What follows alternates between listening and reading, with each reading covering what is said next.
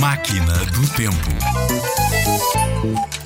A expressão lágrimas de crocodilo serve para designar alguém que chora de forma fingida. Reza a lenda que os crocodilos do Nilo tinham por hábito chorar para atrair a simpatia e a pena das pessoas, mas depois devoravam-nas.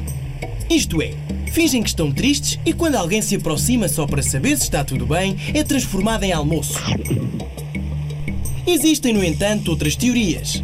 Há quem, por exemplo, defenda que os crocodilos não choram nunca e foi por causa disso que nasceu a expressão. Outros defendem que o crocodilo, quando come, comprime os sacos lacrimais e é por isso que chora. Seja qual for a teoria mais acertada, o ideal para um crocodilo é andar sempre com os lenços de papel no bolso.